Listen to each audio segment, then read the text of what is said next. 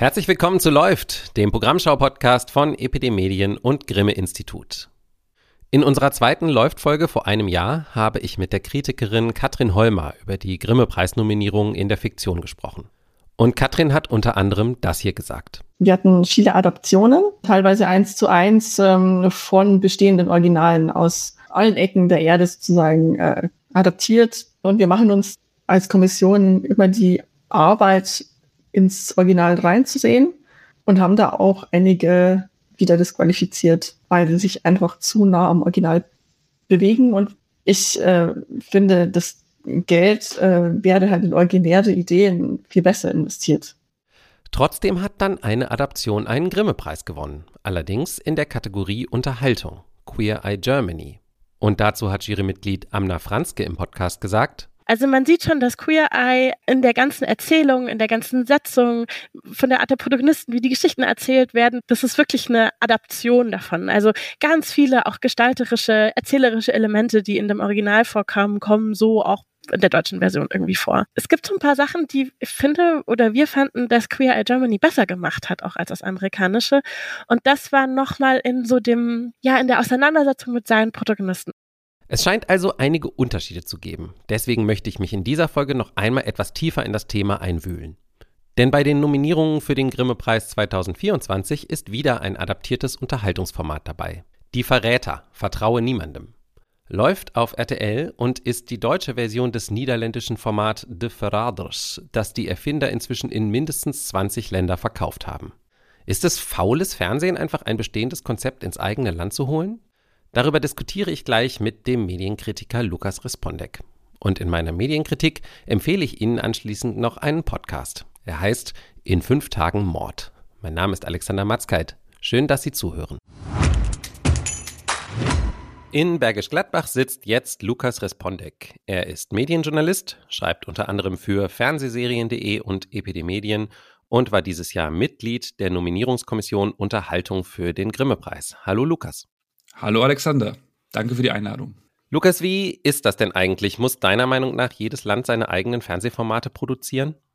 Ich würde es mir zumindest wünschen. Ein Muss ist es sicherlich nicht, aber man kommt sicherlich nicht drum herum, als Fernsehschaffender, als Fernsehsender auch einen gewissen, eine gewisse Einzigartigkeit anzubieten und sich nicht nur auf andere Ideen aus anderen Fernsehkulturen, aus anderen Ländern zu berufen. Wie funktioniert denn dieser Markt mit Fernsehformaten überhaupt? Ja, Fernsehformate sind ja oftmals äh, nicht eben nur eigene Ideen einer, eines Fernsehsenders oder einer Produktionsfirma eines Landes, sondern werden gerne auch äh, vertrieben über, das, über, über, die, über die ganze Welt.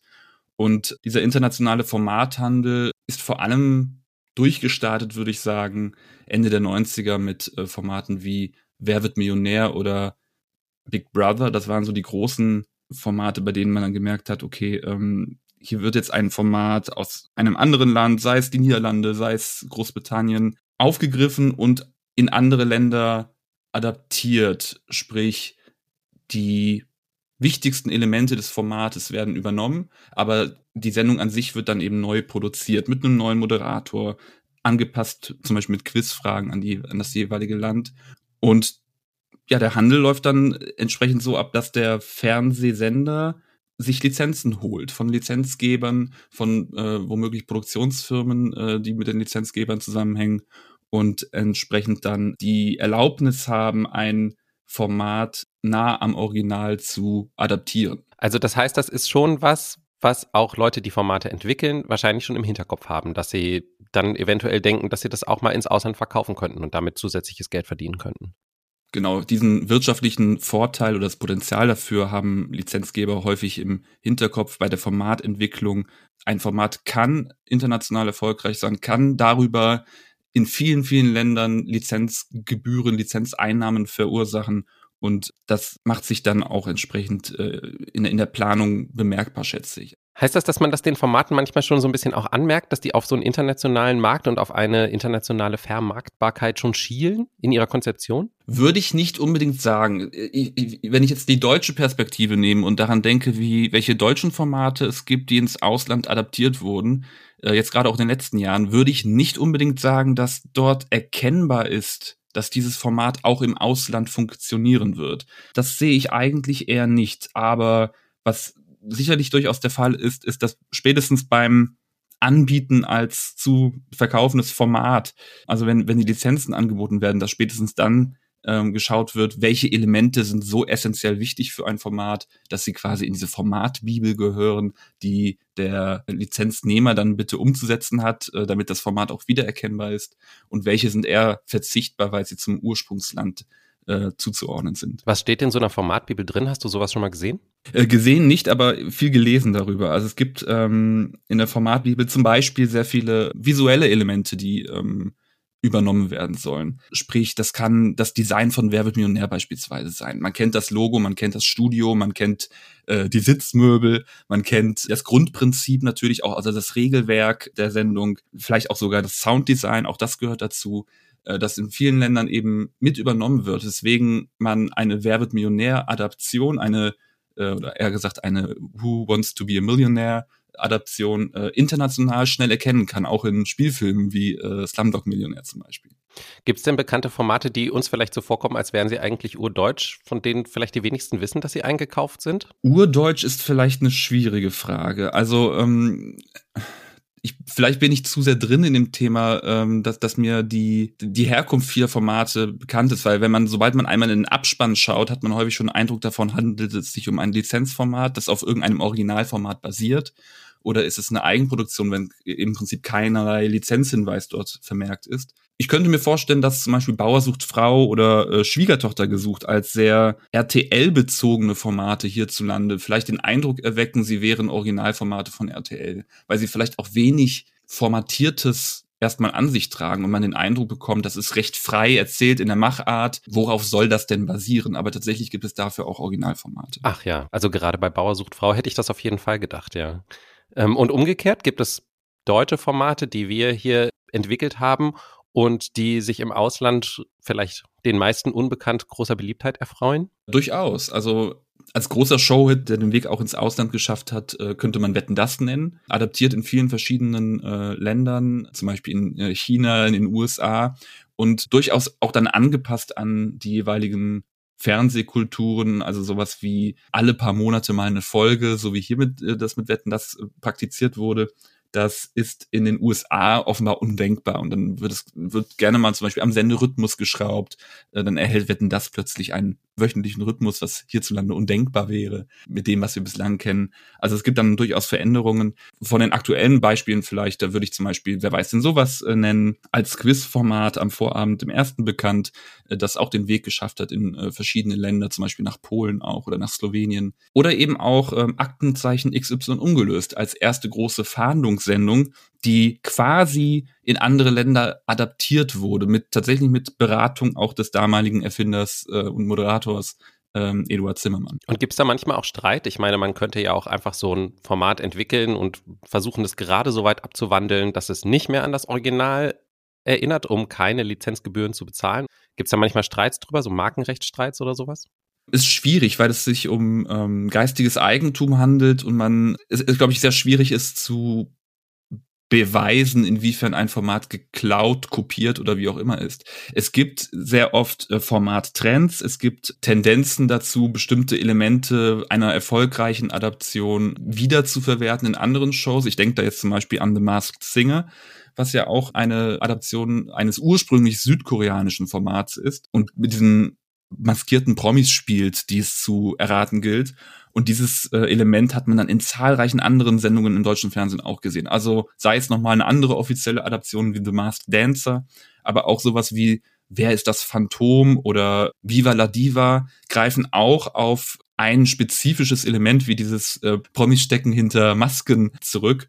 Und da kann man natürlich drüber streiten, ist das schon, ist das schon Kopie, ist das schon Adaption? Äh, natürlich in den einen Formaten wird gesungen, in anderen wird getanzt, in den anderen wird anders performt. Ob es da aber tatsächlich Streit gibt hinter den Kulissen, ich glaube, das ist gewissermaßen auch eine Art der Ehrung, wenn ein Format es schafft, einen Trend zu verursachen. Okay, aber insgesamt ist bei mir angekommen, Adaptionen sind fester Teil der Fernsehlandschaft im Unterhaltungsbereich und irgendwie müssen die Sender ihre Sachen ja auch voll kriegen. Jetzt hast du aber am Anfang gesagt, du wünschst dir trotzdem möglichst viel Originalität. Was unterscheidet denn eine gute von einer schlechten Adaption? Eine Adaption kann tatsächlich misslungen sein. Das würde ich schon sagen. Jetzt kann man sich erstmal die Frage stellen, was kann eine Adaption überhaupt anders machen, bevor man sich die Frage stellt, was kann sie denn falsch oder schlecht machen. Das wichtigste oder die wichtigsten Elemente, die mir da einfallen, sind in erster Linie natürlich der Cast. Also wer sind die Mitwirkenden, wer steht, wer steht vor der Kamera, wer äh, spricht vielleicht eine bestimmte Stimme ein. Das sind alles Elemente, die sich natürlich äh, äh, allein aufgrund der Sprache schon unterscheidet. Ähm, natürlich braucht es dann für eine deutsche Adaption einer beispielsweise amerikanischen Show oder einer niederländischen Show, braucht es jemanden, der das Format auf Deutsch präsentiert. Da wird meistens schon die erste Änderung sichtbar, indem man natürlich entsprechende Casts braucht, entsprechende Mitwirkende. Ähm, es gibt aber auch beispielsweise die Möglichkeit, am Senderhythmus etwas zu ändern. Da kann man natürlich viel falsch machen oder auch viel richtig machen. Wenn es eine Moderation beispielsweise schafft, eine gewisse Einzigartigkeit in die Sendung zu bringen, ähm, bei der man dann merkt, okay, das ist jetzt nicht nur ein Originalformat quasi kopiert auf das deutsche Fernsehen mit entsprechenden vielleicht einfallslosen Moderationen, sondern da hat sich jemand Mühe gegeben. Ich denke da jetzt zum Beispiel jetzt ganz aktuell an das äh, Dschungelcamp und die äh, Moderation, die es dort gibt. Da wird das, wird quasi die Moderation zu einem Highlight der Sendung. Und wenn das gelingt, dann nabelt sich das Format vom Original ab. Und das ist für mich immer ein, ein ganz großes Zeichen für gelungene Adaption. Das heißt umgekehrt, wenn das Korsett zu eng ist sozusagen, dann kann das auch einfach die Originalität eines Formats so ersticken, ja? Ja, und dann wird es vor allem einfallslos. Ich finde es immer wichtig, dass, dass eine Adaption, dass ein Format nicht zum Korsett wird, wie du schon sagst. Also, dass man den Fernsehschaffenden und den Mitwirkenden immer noch die Möglichkeit gibt, das Format für sich einzunehmen, würde ich fast sagen. Also, dass sie es prägen können und nicht nur als Mittel zum Zweck dieser Adaption dorthin gestellt werden, weil das wird dann, glaube ich, sicherlich auch erkannt in der, in der Art und Weise, ähm, wie das Format aufgenommen wird. Ich denke da zum Beispiel an ähm, The Masked Singer nochmal, äh, was ja in Köln nicht nur für das deutsche Fernsehen produziert wurde, sondern auch für das Schweizer und für das österreichische Fernsehen. Entsprechende Adaptionen auch Masked Singer Switzerland und Masked Singer Austria. Und ähm, wenn man diese Sendungen sich so dann nebeneinander ansieht oder nacheinander ansieht und man merkt, okay, das findet im selben Studio statt, es sind quasi alle Elemente identisch. Es ist eine Live-Show. Die Kostüme sind zwar andere immerhin und die Promis selbstverständlich auch, aber trotzdem hat man das Gefühl, es ist tatsächlich dasselbe. Und dann macht sich in mir direkt das Gefühl einer Einfallslosigkeit breit. Und ich frage mich, ist das noch kreativ? Und dann komme ich häufig zum Schluss, nee, das ist dann häufig eher so eine Art Scheckbuchfernsehen, kann man fast sagen. Man lädt sich die Promis ein, stellt sie hin und das genügt dann schon als Unterscheidungsmerkmal zu anderen Adaptionen. Ja, aber die Zuschauer haben ja in der Regel nicht diesen Blick und sehen das dann, das Format, äh, kennen das aus anderen Ländern, sondern wenn überhaupt, dann ist es vielleicht eher so ein Gefühl von, sie wissen, dass es eine Adaption ist und denken dann sowas wie, ja, vielleicht funktioniert das in Frankreich, aber in Deutschland sicher nicht oder so. Meinst du, dass sowas passiert?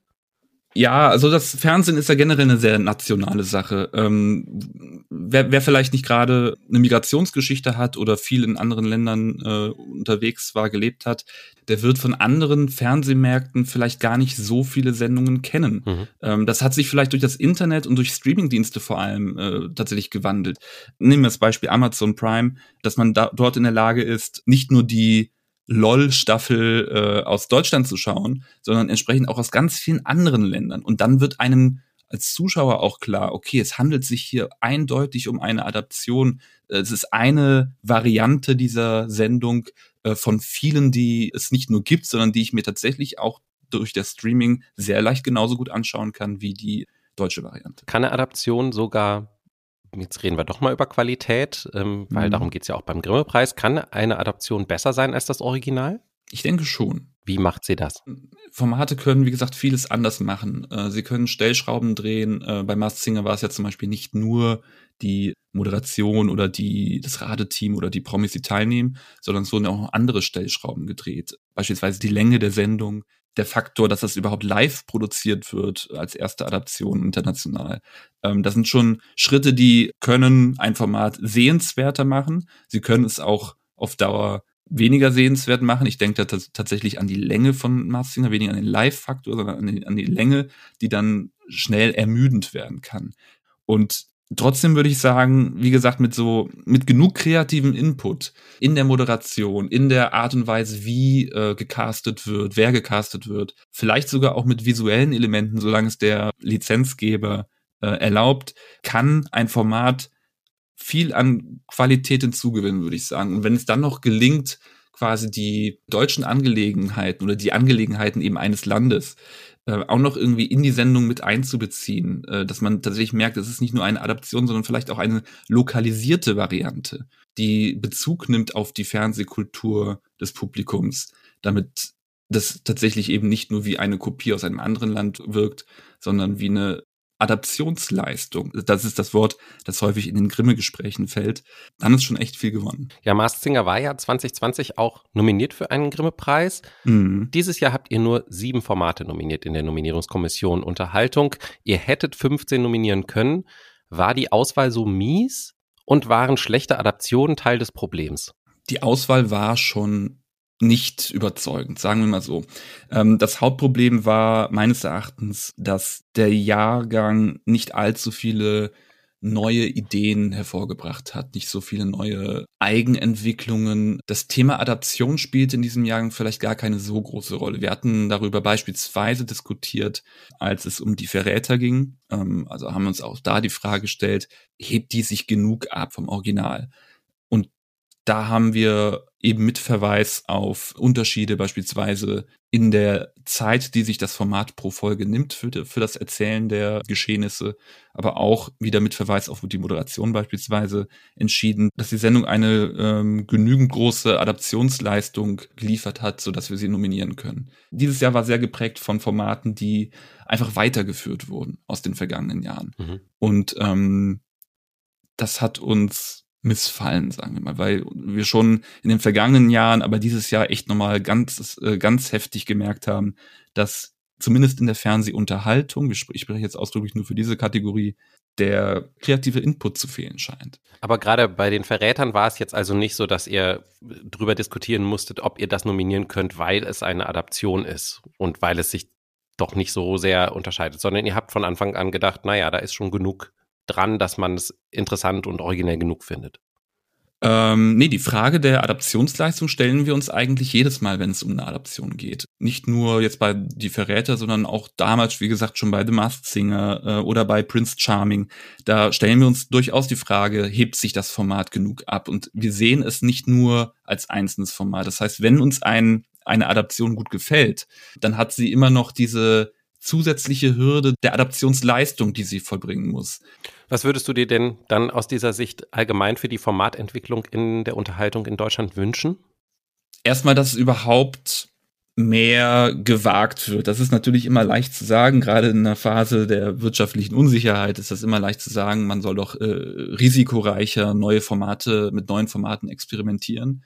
Aber mit Hinblick auf diesen recht schwachen Jahrgang ist das echt ein ganz großer Wunsch von mir, dass man sich nicht nur darauf beruht, bereits erfolgreiche Formate weiterzuführen oder gar wiederzubeleben, was durchaus auch unterhaltend sein kann. Das, das möchte ich gar nicht in Frage stellen. Aber für die Kreativität des deutschen Fernsehmarkts oder für die Kreativität, die es dann im Fernsehen zu sehen gibt, wäre es für mich erstmal ein ganz großer Wunsch, dass man wieder risikoreicher wird, dass man wieder Lust hat, Formate auszuprobieren, die natürlich auch scheitern können, aber wie wir dann auch sehen, wie beispielsweise bei Wer steht mir die Show von Pro7, dass man dann im Zweifel sogar selber ein Format schafft, das international verkauft werden kann. Und das ist ja bei Wer steht mir die Show zumindest schon mal geschehen. Die Adaptionen stehen meines Wissens nach noch aus, aber äh, es gibt durchaus Interessenten, ähm, die dieses Format adaptieren wollen.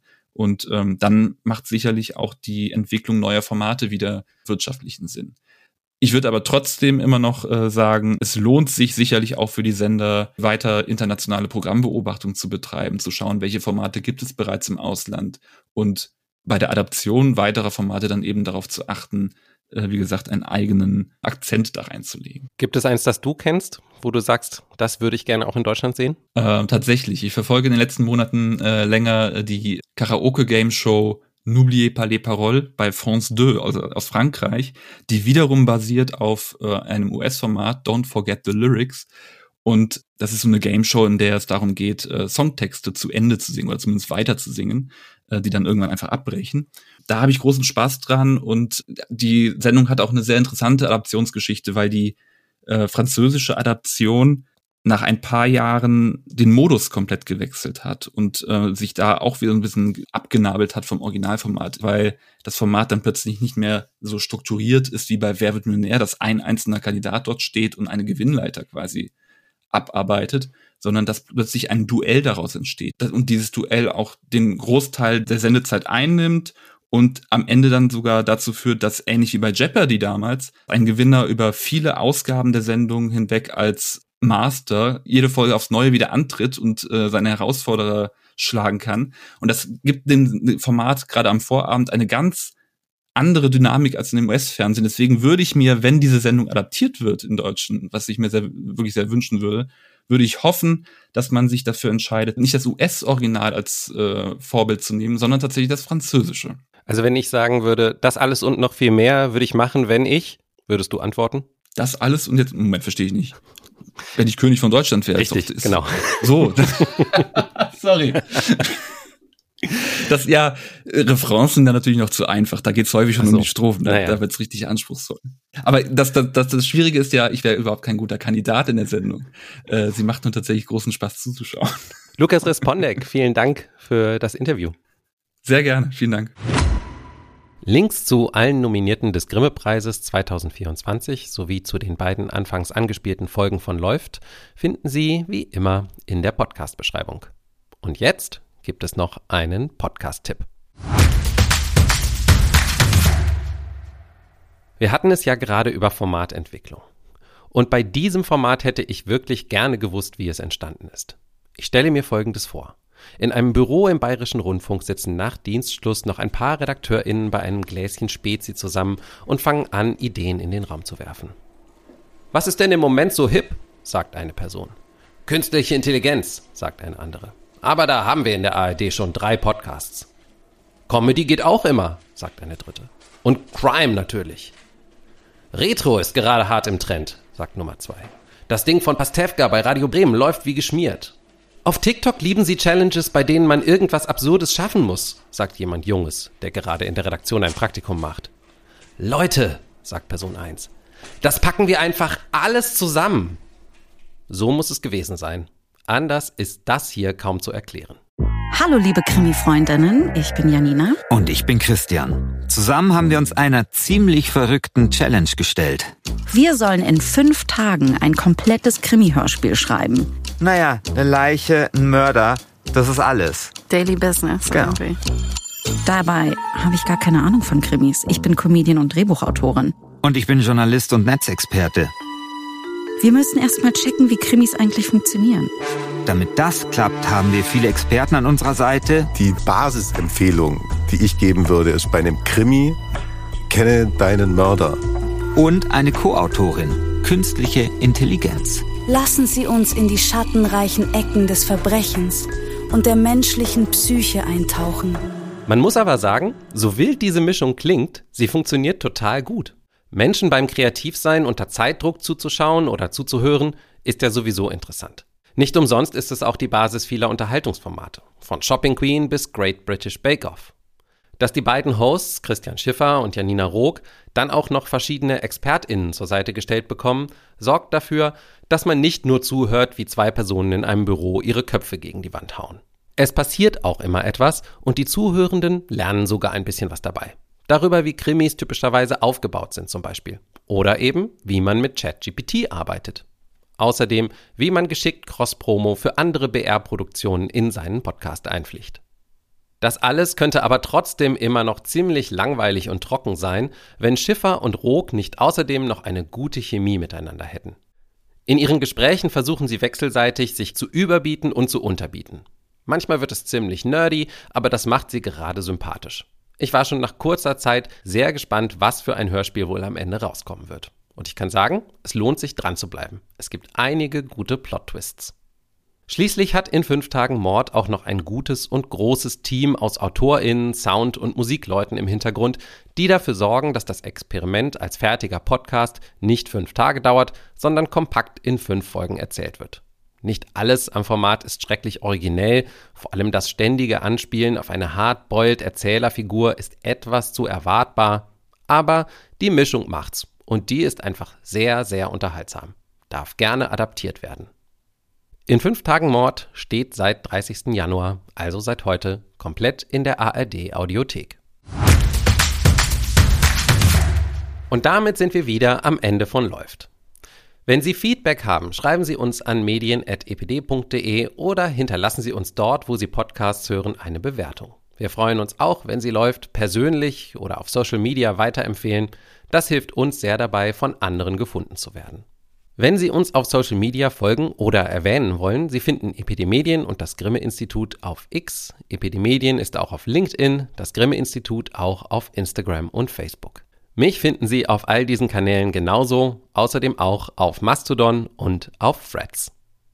Und wenn Sie die nächste Folge von Läuft nicht verpassen wollen, abonnieren Sie den Podcast am besten jetzt. Wir hören uns in zwei Wochen wieder, dann mit einem wichtigen Digitalthema. Bis dahin, Gönnen Sie sich gutes Programm.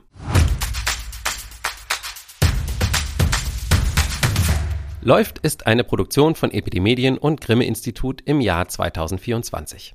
Redaktion Lars Gresser, Alexander Matzkeit und Michael Ritter.